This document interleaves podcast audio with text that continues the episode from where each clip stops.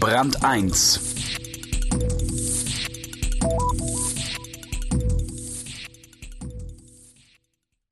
Wir sind gläsern, datenmäßig erfasst, unsere Gewohnheiten sind untersucht.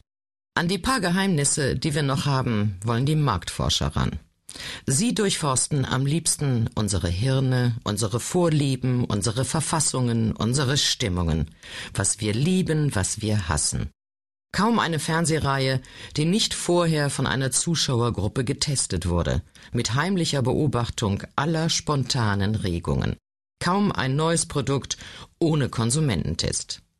Sogar die katholische Kirche hat, damit der Pfarrer weiß, mit wem er es zu tun hat, ganze Städte nach potenziellen Schäfchen untersuchen lassen. Der Mensch, das unbekannte Wesen?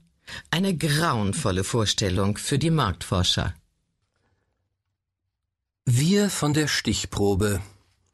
Hohe Scheidungsrate, niedrige Markentreue. Solche Erkenntnisse verdanken wir der Marktforschung. Aber wie verlässlich sind sie? Erkundigungen über eine selbstgewisse Branche. Ein Text von Ralf Gröttger.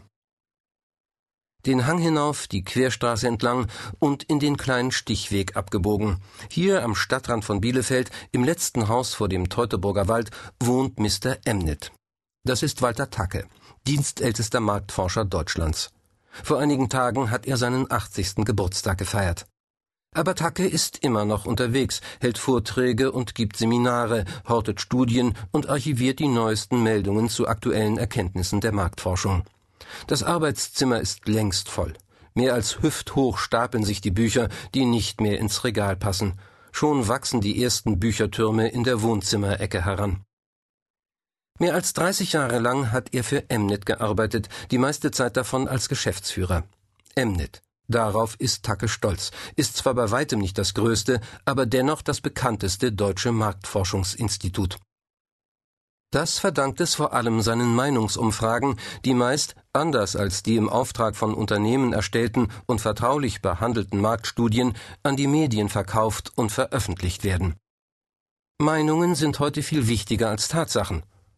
Diesen Satz hört man oft von Tacke, er gelte nicht zuletzt in der Politik, einem Markt wie jedem anderen. Denn Politik sei auch Konsum, Konsum von Meinungen. 1955 befragten seine Kollegen von Emnit im Auftrag des damaligen Kanzlers Konrad Adenauer die Bevölkerung des Saarlandes, wie sie zur Rückgliederung der Region nach Deutschland stehe. 74 Prozent der Befragten waren damals dafür, aber das war dem